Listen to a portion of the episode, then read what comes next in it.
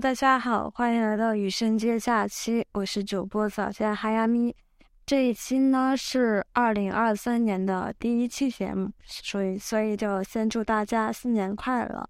然后我们这一期聊的呢是一个关于普女和美女的一个问题。其实最早想录这一期，因为我最近不是剪了一个新的发型嘛，以前我就是头发比较长，然后。是那种属于自然卷大波浪，就会比较有所谓的氛围感。但剪了短发之后，那理发师是剪的比较潦草，他直接就一刀把我剪短了，也没有剪任何的。因为你只花了九块八块八，八块八，你还想理发师剪的多精致？不是，这跟钱没有关系。对，就说到这个，我还在武康大楼下面花八块八剪了一个短。你看武康大楼也可以反消费主义的，对吧？对，就是花八块八剪了个短发，我特开心，发网上，大家到处问哪里剪的，我都不敢回他们，因为剪的好丑啊。但也是我跟理发师没有沟通嘛，就是随便一刀就剪下去了。然后我头发又比较多、比较厚、比较卷，一刀剪下去之后，它就整个成了一朵蘑菇。有一天我和皮皮出门，忘了介绍了这一期的嘉宾呢，是我的男朋友皮皮。因为我实在找不到人录了，因为我的播客不是 co-host，没有 co-hoster 嘛，所以只能勉为其难邀请一下我尊贵的男朋友，开一下金口，可以吧？嗯嗯，好了。对我跟他讲说，你不用发表观点，你只用当一个嗯嗯机器人就好了。所以他每次就会嗯的很用力。嗯嗯，对，就像这个样子，大家把它当做一个 Siri 就好了。好的，那就接下讲，就有一天的时候。我跟皮皮出门买买菜，那个时候我刚好剪头剪完头发，我就甩着头发问他说：“新发型怎么样？怎么样？”然后皮皮看了一眼我，淡淡的就说了两个字：“腐女。”然后我就很，我觉得很，我觉得很好笑，我就问他说：“那你是什么？”然后皮皮说：“不信吗？晚上的时候我没有从外面健完身回家，对吧？”然后我就在路上跳起来飞起来亲了他一下，然后皮皮说：“哎呀，被普女亲了，变成普男了。”我说：“不是普信男吗？”皮皮说：“因为被普女亲了就没有自信了。”然后我就觉得皮皮真的很毒舌，我就把这一段发到了网上，当做小情侣的日常，在那个最前面。我还对自我进行了一番的剖析。我说，我是对自己有很清晰的认识，平常的时候很普通，但是经过一番认真的化妆打扮，需要靠长的头发和皮肤，还有就各种各样的一些装饰，才能衬托出一些氛围美丽的感觉，不然就真的很普通。结果呢，我发这个之后，评论区就开始讨论起了我到底是普女还是美女。然后有一个人就是发表评论说，他说他看这一段话感觉有一点不适，因为他说你就是美女啊，干嘛要把自己放的这么低？什么靠这个靠那个才能算氛围感小美女？这些不都是你自身优点吗？你就是姐，你就是美女啊，姐妹。下面有另外一个姐妹回复他说，他说，嗯，那个这两个人可能都是没有关注我的类型，就是被那种呃算法推到了这个帖子。而他回答说：“看他的主页，光论长相，确实不是大众意义上的美女，但是穿新穿衣很有个性，性格也很可爱，的确符合他自己说的氛围感的类型。他对自己的认知很明确，有时候不是非得所有女生都认为自己是美女，确实就是有客观上的漂亮和不漂亮，但他有其他很多优点，不是非得抠这个美的字眼。”对，当时我就把这个截图发给了皮皮，我就说简直就是我的互联网嘴替说的太好了，嗯，真的讲的太好。所以，所以你觉得我是普女还是美女？那为什么要给自己加上普女还是美女的标签呢？你就是你，对不对？嗯，是。然后我就引发了一个关于普女还是美女的迷思，我发现。就现在当下开始流行起一种，嗯，因为可能在以前女生都不是非常的自信嘛，但现在，嗯，就是互联网上铺天盖地的一些，女性主义的讨论里面产生的一种思想，就是说老娘就是最美的，我就应该是最自信的。如果我觉得自己不够美，不是美女，那我就不是一个自信的女性，就会有点有这样的一个趋势在吧。所以这期就是想聊一下这个话题。我之前去年的时候参加过一个摇摆舞的舞会。然后那个舞会就是有一个当天最佳衣着的一个选选票吧，相当于他其实就是一开始会教你一个舞蹈怎么跳，跳完之后可能就自由舞会的环节，然后再是去场选全场最佳。然后很有意思的是，就是主持人会说，请想要参加选衣服大赛的女生走到前，呃，的人走到前面，然后走到前面的都是女孩子。就他没有默认性别，就就他没有规定性别，但是大家都默认是女生会去到那个被选择的池子里面去。然后你知道，就是其实二十世纪六六十年代的时候，妇女运动里面有一个非常重要的环节，就是抗议美国小姐的选举。因为他们想向公共，因为他们想向公众指出说，我们社会的妇女每天都为男人赞美而争执不休，我们被一些可笑的美女标准奴役着，却不得不接受这样的标准。所以他们就是把美国小姐称作是受压抑的妇女形象。我当时就想到了这个形式，就非常像是那个选美大赛嘛。因为如果女生到了前面之后，可能剩下更多的就是男性，因为舞伴都是男性为主啊。然后他们规则是，呃，女生到前面转过身，然后男生到他们身后去投票。我觉得还是有点区别。什么区别？那选美大赛主要还是就是迎合男性群体的审美，所以他们选美大赛很多穿的衣着都是比较暴露的，但是。你这个舞会的着装的评选，它只是说更哪个更贴合舞会的主题，并没有说是非常迎合男性观众的。我觉得这一点还是有区别。嗯，我觉得这个只是非常形式上的区别，那本质都是一样的，就是女人在被男人观看。那这可能是一个更偏现代的一个选美，它可能不完全是以前那种选美，但是它在。那个本质上就在被男性观看，并且被男性投票的这一个本质上是一样的，可能形式上它更柔和一。嗯，继续说吧。嗯，然后当时的时候就是女生站前面，男生到后面去投票。呃，我就发现这一个整一个过程非常非常的像是整个社会的缩影。为什么这么说呢？因为当时投票出来的时候，嗯，它的过它的流程是女生会先。每个人轮流说一下为什么今天穿这件衣服，以及为什么来到这个舞会，然后再转过去让男生，呃，让其他观众到后面去投票，然后获得全场最佳的是一个，呃，女生。她其实不是全场长得最漂亮的女孩子，因为，呃，在场的女生里面长得漂亮的非常非常多。她其实当时就是在发表演讲的时候，非常的情绪饱满。慷慨激昂，并且把自己的着装和当时的舞会主题，就是梦回，呃，午夜巴黎，梦回午夜巴黎，紧紧的结合在一起，所以他就是给人的那种印象会非常非常的深。然后，呃，这是第一点。然后第二点是我身边有一个舞伴，舞伴她是一个非常漂亮的女生，就非常有气质。她把所有的头发全都。扎起来就是放在脑后，成为一个那种发髻的感觉。就这种发型是非常考验五官的，但她完全能 hold 住那个发型，并且她气质和五官，还有整个身材以及当时穿的裙子都非常非常漂亮。然后她虽然就是没有获得全场最多的投票，但是在结束之后，有两个男生可能是站在她身后投她票的两两个男生，就专门过来跟她说说，呃，我觉得你是全场最好看的女生。你很有气质，你很漂亮，你非常优雅，然后相信我们，我们的眼光是没有错的，等等等等，就发表这样一番感言。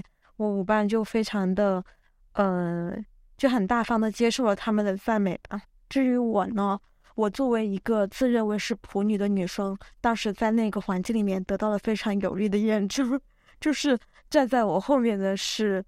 应该是只有一个人，如果我没有看错的话，而那个人却是我们公司的 HR。因为当时是周五晚上，然后我们可能下班了就去参加那个舞会，我没有想到我的 HR 当时也在那边，所以就是熟人投票，你知道吗？我知道。嗯，所以当时我就觉得他很像一个社会的缩影，就为什么呢？因为可能在这个社会上，漂亮的女生非常非常多，最出彩的不一定是长得最漂亮的，而是最会能最能说会道、最会推销自己。最知道怎么给自己去赢得一些关注的一些女生，这是第一类。第二类就是美女，美女的话，当时我们舞会上美女非常非常多，所以当一个地方它的美貌资源已经比较的多的时候，它甚至可能有一些泛滥的时候，那可能美貌就不会成为最受到关注的东西，但它也不会被忽视，就是。在上海，就一个人的美貌是不会秉烛夜烛的，他肯定是会被发现的。这也是为什么我的舞伴就算没有成为全场最佳，也还是会有两个不认识的陌生男性专门跑过来对他发表赞美。就如果你是一个有美貌资源的人，你的身边是永远不乏任何赞美和善意和鲜花的。这第二点。然后作为一个，呃，然后第三点的话，其实就是我这种比较偏普通型的女生。我们其实，在现实里面，如果经过一番认真的化妆打扮，其实也能收获一些来自于呃陌生人也好，或者是更多的是来自于朋友的一些赞美。但很多时候，可能他们对你的赞美，更多的是一种就认识之后了的一种友情的加分和滤镜，就是哇，你今天好漂亮啊，或者是。你今天打扮好可爱呀！其实因为认识你，觉得你很好，然后喜欢你这个朋友。但你知道这些其实放到整一个陌生的环境里面，它其实是不奏效的。我觉得你把所谓美女的生活想的太简单了。那你说美女的生活怎么样？我没有说他们生活就是这样的，我只是说他们会因为美貌而受到周围人的赞美，或者是陌生人的善意。不一定啊，不选比较突出的一个环境里面的话，越美丽反而越容易被物化，就被当做一件可供商品。比如说一些之前什么扬州瘦马之类的。对我认可你这一点。这其实你说的是，你说的是另外一方面，美貌是一把双刃剑嘛，它既能带来很多好的一些东西，也能带来一些坏东西。所以我之前一直有观点，我觉得如果你。一个女生，她有与生俱来的美貌，但是没有匹配与之呃相符的智慧的话，其实美貌对她来说是一把剑刀。所以接下来就想聊一下，一个女生为了服美役，从小到大中会经历什么？服美役这个词，我不知道大家会不会觉得比较陌生。它其实对应到另外一个词，比较熟悉的就是服军役。服军役其实是一个国家要求。一个男性到达几岁几岁的时候，就必须履行去军队接受培训的义务。然后，它其实是一个，如果你没有什么伤残病，没有什么特殊原因，就不能拒绝的一个事情。任何的成年男性都逃不过服军役的一个命运。那与之相对应的来说，其实女性并没有受到这种，呃。类似于要去军队的这样一个命令，但是从小到大，他们没有有有一个隐形的一个一个军役，那个就是美役。所谓的美役，就是说你要变得漂亮，你要变得好看，你要去满足男人的那种视觉上的审美要求等等。你有听过“服美役”这个词吗？听说过，在哪里？豆瓣。对，我觉得中文互联网上就是关于服美役讨论比较多的，还是豆瓣这个平台。我也是在豆瓣上面看到大家在提出这个服美役的概念，并且猛烈的对此进行抨击。然后对此的话，我自己个人也是有非常非常多的感受。最简单的一点就是，你知道我头发是自然卷对吧？好像是的呢。什么？好像是的，那么明显的事情。嗯是的，是的。然后我自然卷，我其实从初中开始，我的头发就和其他人不一样。因为一般来说头发都是顺的、直的，但我头发是蓬的、炸的。我初中的时候在班级的外号叫做金毛狮王，我高中的时候外号叫做步惊云。你知道步惊云吗？知道。叫风，就那部电视剧叫什么《风雨争霸》那个。风雨云争霸。对，《风云争霸》里面那个步惊云。聂风步惊云。他们其实就是。在用这个绰号来表达我和其他人头发不一样，因为其他人头发是很顺很直的，我头发就很毛很炸。然后我每一次小时候去到理发店的时候，呃，理发师都会跟我说一句话，说：“哎呀，这头发怎么这样？”然后马上开始给我推销离子烫，把我头发削薄，会给我头发上很多那种柔顺的剂。就他们不知道说这种头发是有一个名字叫做自然卷沙发。它的发质本身就这样子，不是因为缺少什么水分，也不是因为平时不好好护理，而是因为它就是一种自然卷的种，呃，它就是一种头发的这种类而已。然后与此同时，我身边的同学都会跟我讲说，我的头发怎么会这么毛，怎么会这么炸，怎么会这么卷？甚至就是有一个朋，就是高中的时候有个同学吧，他其实人挺好的，在学在那个在班级里也算得上是班花的水平。然后他跟我讲一句话，他有一天就盯着我看了很久。他说：“早见，其实你也算是个美小美女。”然后我说：“啊。”然后他说：“只要你把你的头发好好打理一下。”我说：“我的头发怎么了？”他说：“你看你头发这样那样。”然后就把我的头发给拨弄了一下。对，就这种。所以我觉得我我对福美役最开始的印象就是我的头发。因为我有和其他人不一样的头发，所以从小到大就是一直受到同学也好、理发师也好、家人的一些对于头发的指责。但是长大之后，这个头发居然变成了人人羡慕的对象。因为我的发量很多嘛，小时候去到理发店，他们都会把这头发使劲的打包，因为他们觉得厚是不好的。但是长大之后，因为身边的朋友都开始秃头、开始加班、开始掉发。他们就很羡慕那种发量很多的人，并且就是因为你头发是天然卷嘛，很多人会觉得，哎，你是不是去理发店烫过？在得知我其实天生就是这么卷，从来没有烫过头发之后，他们都会发出非常羡慕的惊呼啊！真是太好了吧？就太羡慕了吧？就是头发居然是自然卷啊，就这种感觉，所以。其实是同样一模一样的头发，我从小到大却受到了完全不一样的评价。你觉得是为什么呢？嗯，审美在变迁。嗯，我觉得一方面是审美在变迁，另外一方面是我其实小时候生长环境是一个小县城，大家可能可能对于美的多元化的那种包容度没有那么强。但现在可能长大之后，去到了更大的一些地方之后，大家对于审美的包容性会更强一点，觉得你这样也是你的一种特色。这是第一个。第二个是，就我现在是自然卷，呃，大家其实可能很多人不知道，自然卷有一种自己的洗头方法，叫做 CGM，就是 Clinical Method，它是一个国外流行过来的一个洗头发。皮皮，你知道我洗一个头要多久时间吗？半个小时，哪里半个小时啊？一个一个多小时好吗？啊，没见你洗这么长头，这么这么久。因为可能跟你在一起之后我就不怎么服美意了。就如果你要认真的用 CGM 来洗一个头头发，洗一个头的话，它的顺序是这样的：这种洗头方法，先用护发素打底，然后再把护发素冲掉，用洗发剂上了，然后再洗掉之后，再上一种护发素。然后再把护发素洗掉，上一种免洗的护发素，再把免洗洗发素给全部吸收掉之后，上一种定型的啫喱。所以这一共就是分为五步，而且最后 他已经开始打发哼，而且就洗洗到最后，你擦干头发、吹干头发的时候，还要用一种特定的一种吹风机，你知道吗？那种圆形的一个大的一个团罩。对对对，一个风罩能把头发全部裹住，这样不会把那个卷卷给打散。这是我服的第二个美意，就是在我意识到自然卷可能是比较漂亮的之后，为了让它变得更漂亮一些的一个一个洗头的方式。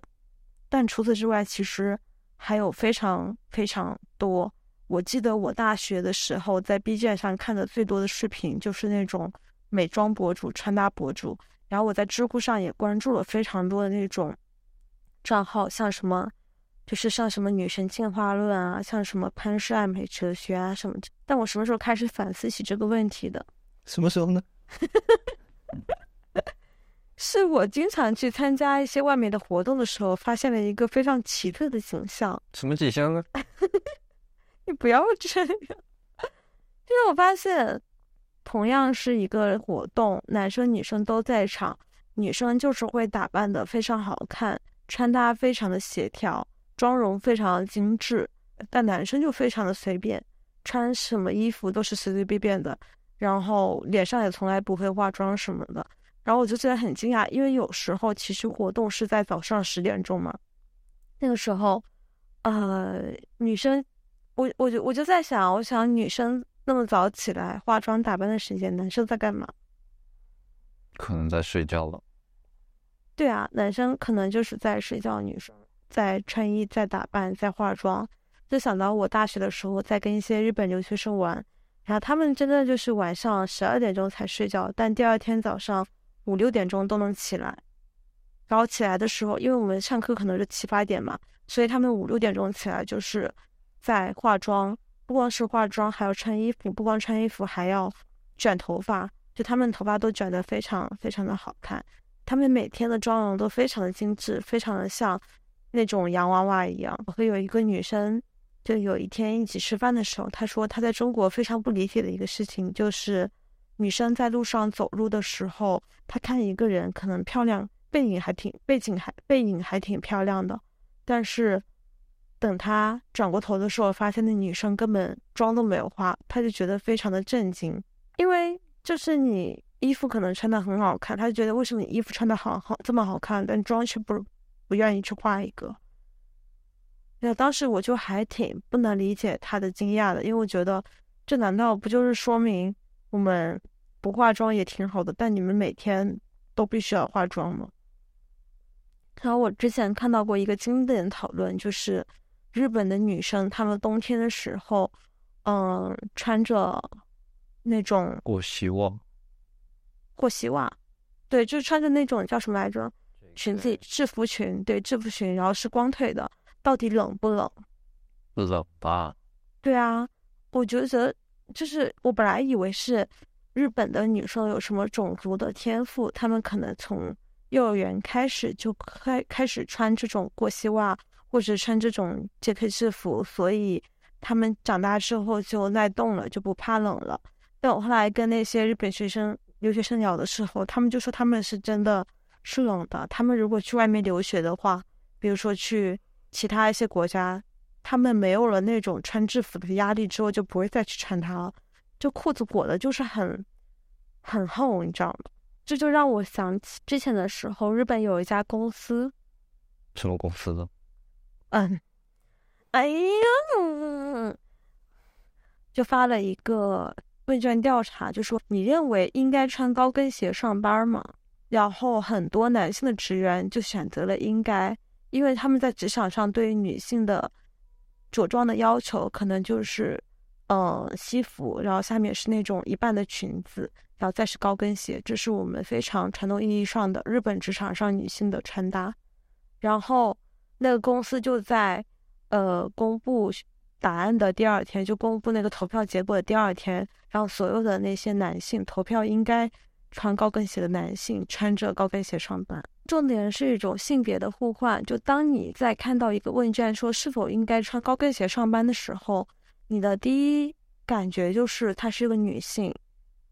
但其实为什么是女性呢？所以后来那公司就让穿。那个问卷没有没没有说女生是否应该穿。对，他觉他就是说你觉得是你觉得社员是否应该穿高跟鞋上班？很多男生投票了应该的时候，公司就让他们去，呃，穿高跟鞋上班。所以其实就是有一种像是搬起石头砸自己的脚的感觉。有问题啊？那我如果是皮鞋加增高垫什么高跟鞋，应该不太一样吧？高跟鞋它其实一个很重点就是它的跟是很细的。哦，你说那种高跟鞋，但是也有带高度坡跟的那种。对，但是它后面肯定是一个，就是一个跟嘛，一个单独的跟，所以就说明它很不好走，它很容易踩到一些缝隙里面去，或者是它对足足底的那个压力会很强等等。可是哪里能买到这么多大码的高跟鞋呢？我觉得最后有没有实施不是问题吧，不是重点嘛。可是没有强制实施这个措施，就没法让他们感同身受。但我觉得也一定有一定的反思意义了吧？就像你作为一个旁观者，哦，对对对，是的，就是你第一反应是女生穿才，只有女生穿高跟鞋上是啊，是啊。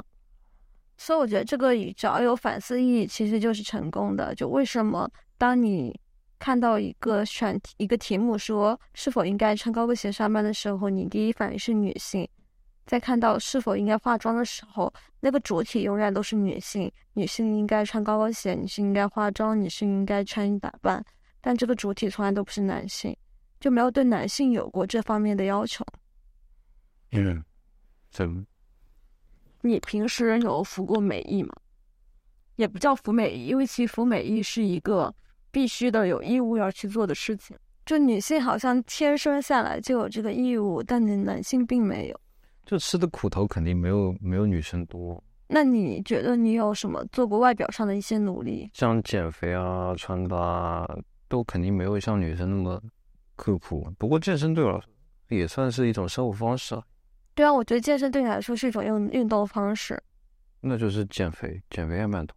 减肥我觉得更多的也是一种生活方式嘛。不不不不不，减肥是纯粹是一个外外外表型的，因为你肯人类从整体结构来讲的话，你储存更多的脂肪肯定是一个更加比较健康类的方式，只要不不储存特别过量。嗯。但是有的健。有的减肥只是说单纯你啊，你觉得你开始有点松了，开始有点脂肪囤积，还没有到那种肥胖的程度，这种开始减肥就有点服美役的感觉。那你如果去参加朋友的聚会或者出去约会的时候，你会做什么样的事情吗？外表上面的事情？洗头。还有呢？呃，挑挑挑挑衣服吧。还有呢？呃，做点装饰吧，喷喷什么香水之类的。嗯这这不太熟的朋友，太比较熟的朋友，这些都没有。嗯，所以我觉得皮皮他应该算是已经算是比较会拾掇自己，比较会，嗯，就比较精致的男孩子了。但他所做的其实也就是洗个头、换个衣服、喷喷香水。但是我觉得我每次出门，不管是约会或者参加什么重要的场景，如果我觉得要使自己变得漂亮一点。我可能需要花上两个时两个小时的时间，去认真的化妆，去花两个小时自拍。对对对对对，没错。你从来不自拍吗？我我你说到这个，我突然想起来，你有没有发现，你朋友圈和社交网站上面发自拍的大部分都是女生为主？如果是个男生的话，他一般会发就是在健身房里挥汗如挥汗如雨，然后。肌肉充血之后，在镜子前面来一张。你说那个是 Tinder 吧？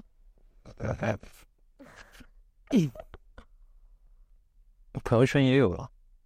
健身我觉得更多是一种身材上的，他觉得他自己有性吸引力，就因为他可能吸引女生，想要更多的是通过性去吸引，他觉得自己是一个有性魅力的一个男生，然后他脱光衣服在镜子前秀出自己的肱二头肌、有胸肌的时候，他觉得这是一种性张力。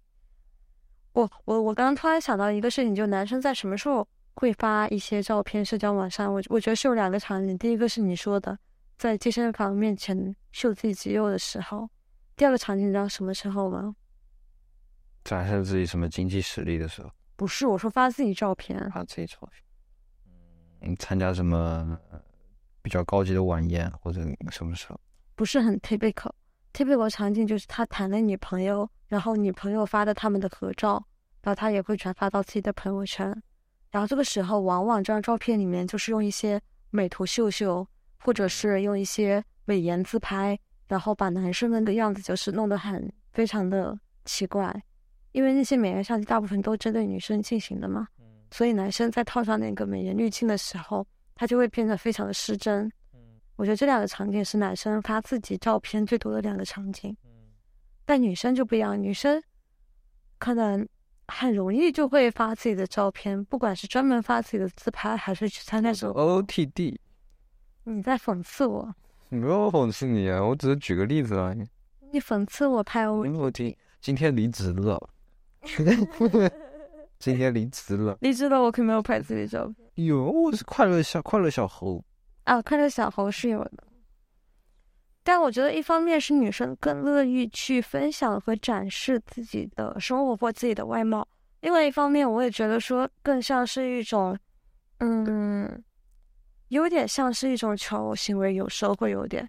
我发现一个规律，就是如果我有一个比较上心的 date 对象，或者是我有喜欢的人，可能我那段时间发社交网站，特别是发自己照片就会多一点，因为我想通过这种方式，可能是更多的让对方看到自己。嗯，但是就是我觉得跟你在一起之后，我发自己照片，我也不说发自己照片，我发 OOTD 都少了很多。当然，一方面是冬天了，我很讨厌冬天，在冬天冬天不怎么好好穿衣服，不怎么好好搭配衣服。但是，嗯、还有一个原因，我觉得有一点就是，你如果找到了一个你身边有一个固定伴侣，你就没有那么向别人去孔雀开屏的需求了。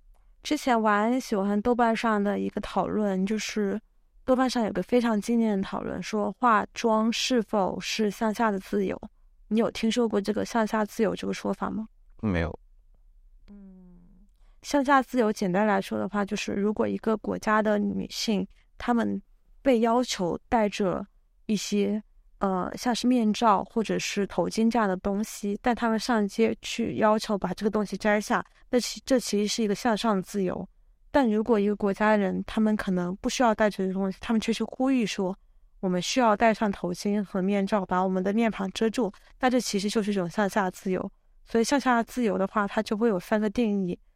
嗯，普遍来说的话，我们认为说它可能是符合这三个条件，它会被认为是向下自由。第一个就是，它给女性自身带来了麻烦和负担；第二，它往往不能给女性带来什么切切实实的好处；第三，它符合父权社会对于女性的角色期待。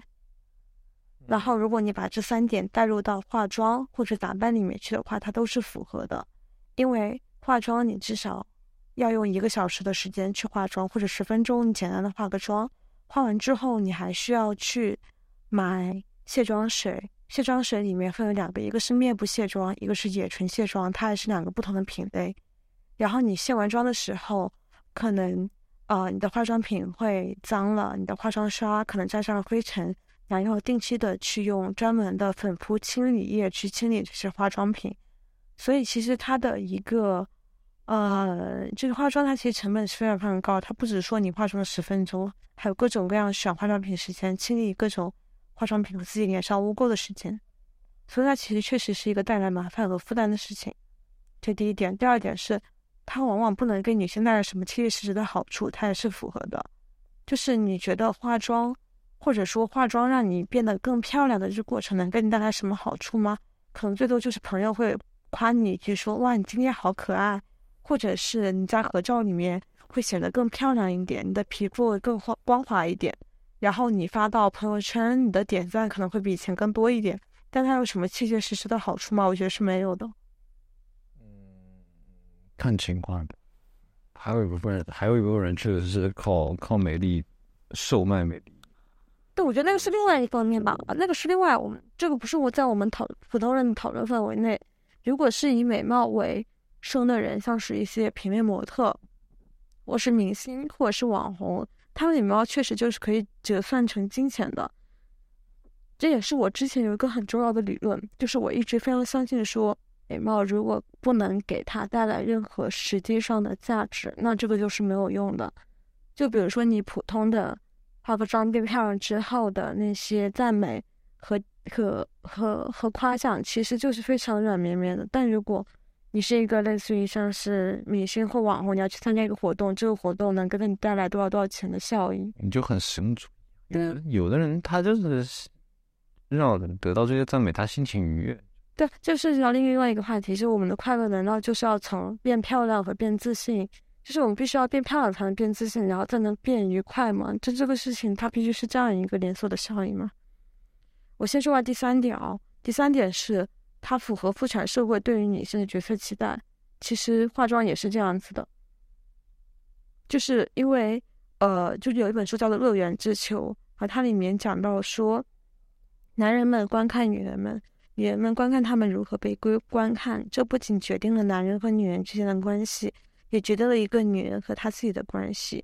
一个女人内部的观察者是男人，被观察的人是女人。女性是被观看和被改造的，而不是作为主体去观看这个世界或采取行动。你其实化妆就是一种，为什么要说是一种向下自由？就是它符合了以上所说的三点，对吗？所谓的美丽能给你带来一些精神上的慰藉。如果你不是一个特别自信的人的话，又不是你不是你你不是一个特别自信的人的话，追求所谓的美丽能给你带来一点精神上的慰藉。啊，这就是问题问题所在。就当一个女人，她如果没有其他能够给她带来自信和慰藉的东西，她是否就只能从外表这种变漂亮的过程中去寻求到慰藉？就比如说我工作很差，然后我没有什么才华，我没有什么兴趣爱好，然后我甚至没有什么，嗯，就就我我我我也没有钱，然后我也没有车，没有房。但是我所拥有的一切只能够买得起几个化妆品，于是我把自己打的漂打扮的漂漂亮亮的，然后可能这个时候我就可以通过自己把自己打扮的漂漂亮亮的去吸引一些异性，获得我想要的其他的没有的东西，比如说钱、车、房这种东西。我觉得本质上这是一个不公平的事情，就好像那个我们之前一起在看《白莲花度假村》的第二季，然后里面有一个妓女，她是有自己的音乐梦想。但是，好像他就没什么资源。这个时候，他去寻求酒店里面弹钢琴的一个老大叔，就想跟他通过 sex 来交易这个事情。然后他当时就把那个老大叔带到了一个教堂里面，但是那个老大叔就是硬不起来嘛。然后那女生就是很无奈的坐在一边，她说了一句话：说为什么有钱有资源的永远是你们这些老男人？嗯，对啊，对啊，所以我觉得。这就回到了最开始的那个问题，就小红书的那个问题，就是为什么那个女生在我下面评论说：“姐妹，你要自信啊！”就说你是漂亮的，你是美丽的，你要自信啊！但是，我我我我见过很多美女，我知道自己的外貌在真正的美女面前其实不算什么，所以我我就干脆承认自己是个普女。我不是说不自信，而是我的自信的来源不是对于自己外表的一种非常肯定的东西。就我，我有其他的很多的好的东西，就是他们能够足够支撑起我的整一个精神内核，或者是我对自己的那种认同感。只能说你打扮外貌是。别人认识你最快速、最浅薄的一个方式，你之其他的维度，你的自信、你的、你的博学也好，你的富有魅力也好，它是更需要时间，包括一些空间去积累、去接触的。对，是的，没错。所以你想，如果你没有什么自信，想要去讨好，然后又想要去讨好别人的话，你打扮是一个捷径，有对最快速、最。最方便的途径，让你给给别人留下所谓的比较好的印象。嗯，你记得我跟你讲过，就是我觉得在上海 top two 的帅哥吗？你给我讲了多少遍都不知道。不要在播客里吐槽我吗？这这这是一种公共话语下的提问方式，不是私人对话。嗯，你只要说嗯，我记得就好了。对，就其中有一个是阿乐，另外也有一个是我的一个朋友。然后我对帅哥的定义绝对不是那种长得好看就行了，我觉得他不光需要长得好看，还需要有气质，有一定自己的精神内核，有一些性格，才能，而且审美和品味都是要比较好，才能算得上帅哥。呃，我在上海已经生活三年了，我自己亲身接触过来能符合这些标准的，可能就是两个，一个是阿乐嘛。然后另外有一个男生，他确都没我。你是男朋友不一样。这时候，另外有个男生，他也是属于那种好看到可以做模特的那种类型，但同时他也性格和才华都非常非常好。然后，嗯，他有个女朋友，他女朋友绝对算不上标准意义上的美女，甚至也可以算得上是一个普女。然后之前我就在那个女生的小红书里面看到一个评论，她说刚开始觉得你配不上男朋友，他那么帅，但是看完了你的小红书，发现你是一个内心丰富、热情、个性、时髦精、有趣的灵魂，像一个精灵一样，甚至觉得男朋友高攀了。然后我就觉得这个特别特别好笑。一般来说的话，我们都会觉得说，帅哥其实是比美女是一种更稀有的资源。打扮的比较精致的女生肯定比男生要多很多，多的多的多的多。是的，所以我觉得说美女是要比帅哥多很多的。但是就像我刚刚说的那个我说的上海 top two 的那个帅哥，他其实女朋友就没有说是普通意义上的大美女，对，但他女朋友就是性格是我少见的那种古灵精怪的那种女生，就非常可爱，非常古灵精怪，非常有才华。然后是，然后也是都是那种穿搭非常有自己的想法和个性的那种女，嗯，那种女生。我觉得有想法的帅哥，他们其实因为美女的比例更高，所以在他们的圈子里面，其实能接触到的美女的比例是非常非常高的。因为他们本身就是在一个帅哥资源非常稀少的一个社会，所以他们遇到的漂亮女孩子的比例，或者是跟他们有可能就是。有可能会有机会的那种概率会比其他的普通男生会更高，但是他最后的那个女朋友就不是一个大美女，说明其实我觉得有想法的人，这个不比美貌更稀有。啊，这个嗯说错了，这个比美貌还稀有，对，你觉得呢？嗯，有道理。你怎么又有道理又有道理又有道理呢？我讲的挺有道理，怎么了？我就觉得你把世界世界就想的太简单了。那你说呀？就好像很理所应当，就你长得漂亮，你理所应当就是会面对人家更多的善意；你长得帅，理所应当就会碰到更多的美女。这概率问题啊，对吗？那我说一个普世的规律嘛。概率是可能会高吧，我也不清楚。你在街上有被人要过微信吗？有。对吧？就是。我我我有个朋友叫朱提西，他他之前问我说很想采访一下皮蛋作为一个帅哥巴拉巴拉巴拉的感受，然后我说他都不承认自己是帅哥，所以你可以从你周围你的陌生环境里面对你的态度看出自己的就自己的一个水平是怎么样的嘛？这不都不用你自己去认为自己是帅哥还是美女，是周围人的一些所有的反应，包括整个陌生的人对你的那种。对你那种那种 reaction，就对你那种反应，其实都是能看出来的嘛。嗯，具体说说你怎么在微路上被人要微信？这还要继续说吗？这也会放在博客里吗？你可以不放呀。那就不要说了呀，有什么？我想知道呀。你真的要听？嗯。就是你还记得我们当时出来，然后那天去看那个银杏树嘛？就刚好银杏落叶，然后你回家拿那个给邻居什么东西，口罩还是什么东西？然后我不是在那等你吗？有个女生过来说：“你好，我那个朋友想要你的微信，可以给他吗？”然后你怎么说？我说我女朋友了，然后他就谢谢，然后就走了。那女朋友长什么样啊？是他自己？没自己看，过近视。是他自己？不是不是，他那有有一个朋友在远处，就等他。女孩子。那过来的是男孩子还是女孩子呀？那他是害羞的还是？我很想知道路上女生怎么会向男生要微信啊？我也不知道。算是害羞的，不，我想知道他是害羞的还是很大大方方的。女生还要来要微信，还挺大大方方的。真的？嗯。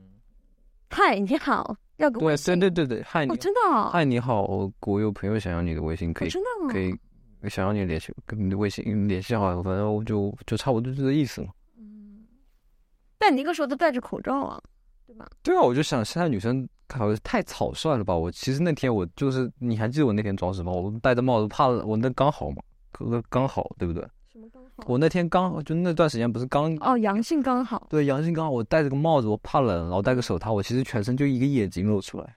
你那时候戴着谁的帽子？你的帽子呀，就那个戴戴球的那个。哦，那个那个帽子不是跟各个女孩子一样？对啊，就带球，然后然后就然后就戴。我有口罩，其实我全身上下只有一个眼睛露出来。你那天很颓废啊。对啊，然后只有一个眼睛露出来。可能那个女生就喜欢什么病娇美。不不不，她可能就看到眼睛比较好看。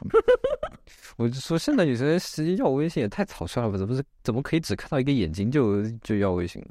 我也觉得啊，而且不是经常有那种口罩帅哥的之说吗？对啊，那脱下来之后下粉。对啊，对啊，我说也太草率了吧。不过还好，只是要个微信，不是就到估计到时候肯定，如果要发展，肯定是要聊聊或者再见面，肯定再发展，对吧？这只是要个微信，其实只是一个开头，但后面怎么发展也没人说的。而且我觉得有时候帅哥其实不是一种五官，而是一种氛围。就因为真的帅哥太少了，所以有的人就是会有一种氛围帅哥之说。就只要你长得比较高，然后你对对对对，头身比还好，就偶尔一个一个或者两个亮点，让人这样能够能够有点注意的话就可。对啊，就是你你穿衣服穿的也不是特别烂的话，然后你身高又够的话，那嗯可能你就已经算得上氛围帅哥了。这时候你口罩摘下来，可能是再丑也丑不到哪里去，因为你整体上已经达到一种氛围帅哥的级别了。所以这个啊，当氛围帅哥好容易啊，只要露个眼睛就行。对啊，哎，男人男人的要求，男人这个世界生活的也太容易了吧？是啊，这个世界一死兔死，不是你应该是轻而易举。对对，人生轻而易举。男人男人的人生也太轻而易举了。是啊，你也觉得吧？嗯，也不是轻而易举，这只是机会太多了吧？这给的机会也太多了吧？对啊，女生也太容易给男生，其实不行。女生女生听众们要好，就是不能这么容易轻易给男生机会，但应该怎么就好好认真的审视啊，怎么审视？就该怎么审视怎么审视。怎么审视？教教我。就你好好辨认一下，辨别一下这个人到底怎么样，但怎么辨别一个男生？多接触嘛，怎么接触？胆子大一点，多接触，就像早见一样，就可以同时约会好几个男生，你又开始吐槽我？就可以同个时间开始就是约会好好几个男人。没有，我见你第二面，我们已经开始 exclu exclusive date 了，嗯，对吧？那继续吧。聊到啥了？你就谁让你岔开话题，问我们聊不聊，是不是有人但我觉得那个点很有意思，很生动，总比我一个人一直在讲好吧？所以我是我本来只是当一个嗯嗯机器人，怎么开要开始分享自己的故事了？那是我我我循循善诱引导你说出来的。还有一点就是，嗯因为我家就住在鲁康路附近嘛，就武康路那一带，然后又是安福那一带，可以说是美女的集中营了。你只要走到外面去，你就可以看到那种穿的非常漂亮、打扮的非常精致的女孩子在路上拍照，然后她们手上可能还拿着鲜花，拿着各种各样的道具。那后来就会调整了心态，就是我自从把自己当做是普女之后，真的就一点压力都没有。不管是出去见朋友，还是出门去买个菜，或者是去买个面包，或是走在全是网红、全是漂亮女孩的街道上，就是没有那种很大的外貌压力了。因为我就觉得说，啊、我已经认为我是一个普女了，所以其他人如果觉得我很普通，觉得我不够漂亮，那不就是符合了这个定义吗？但如果在这基础上，我偶尔打扮一下，然后氛围感的漂亮一下，惊艳所有人，他们夸夸我说啊，今天很漂亮，那不是额外的 bonus 那种感觉，对吧？好了，现在早见终于把它整期的主题讲出来了，就是当个普女也挺好的，不要提我头像好了，当个普女也挺好，对呀、就是当就是你把自己当做一个普通人，而不是内心把自己定义成一个很高的，呃女生的话，你其实就是在做加法，就是在做加法没。错没错，如果你就做加法，每次夸奖都可以让你的，比如说内心的愉悦程度可以加一加一加一。但是如果你把自己内心定义成一个定义成已经定义成一个美女的话，你可能别人一个对你的一些轻视会对对你的无视的话，你就在做减法，一直在减一减一，然后最后自己的自信掉到谷底。对。但同时，你可能会对自己外貌追求越来越多，你觉得别人不理你，可能是你不够漂亮。嗯，对啊，就开始又开始是往不停往上追。对，而且我觉得，我觉得说实话，外貌真的不是那么的重要。对于一个女孩子来说，我们可以去追求的东西还会有更多，反正再过过几十年，大家都一样，都是要去广场上跳广场舞的。都是要秃头。嗯，你会秃头，我们不会。我们反正过几十年都是要去广场舞上一起跳舞的，所以现在就不要争奇斗艳了。也不是说不要争奇斗艳，你喜欢这种生活方式你就追求。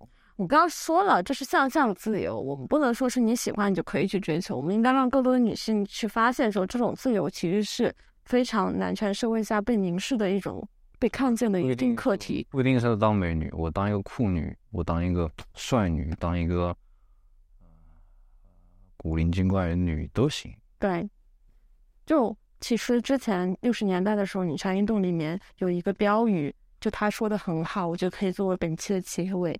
他说：“We are not beautiful, we are not ugly, we are angry。”所以我觉得就是保持愤怒，保持对这个世界的感知力，保持对一切的好奇心，保持对于这个世界的触觉，其实是都是比变漂亮、变美丽更重要的一件事情。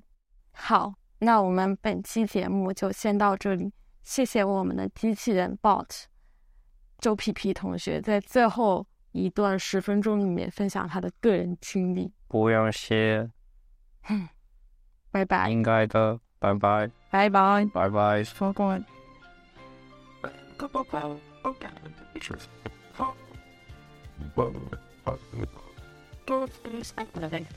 哦，太阳，有诺，麦克，是没有不的被你的黑手感，有给你 rise 的个自动 melody，被诺，被拍不，我也不，人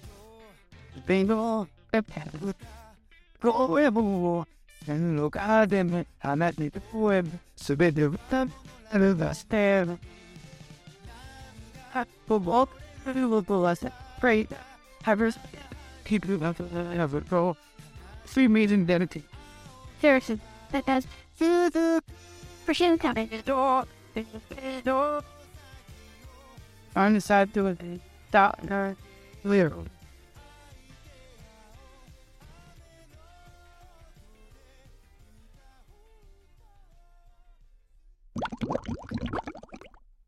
等一下，我我们下午聊到哪儿了？我下午聊的反正吵架你随便从头开讲，重新重新你重新录一个得了。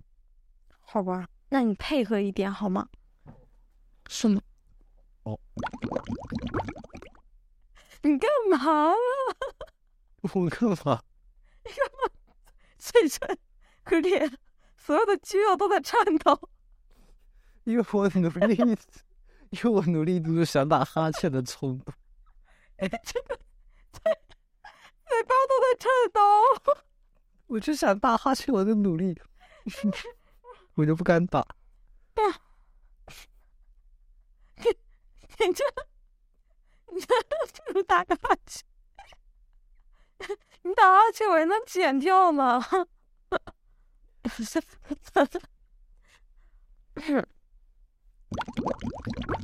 如果在一个比较不是特别，你讲话能不能不要两个字两个字的？有组织好，要不然我剪辑难度很高，就是。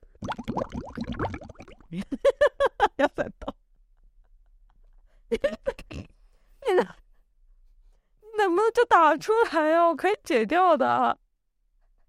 嘴唇一直在颤，我都忘了我要讲什么了。呃，我每次都不算，打出来都榴莲味，你打个我他都闻到了。嗯嗯。有点关掉。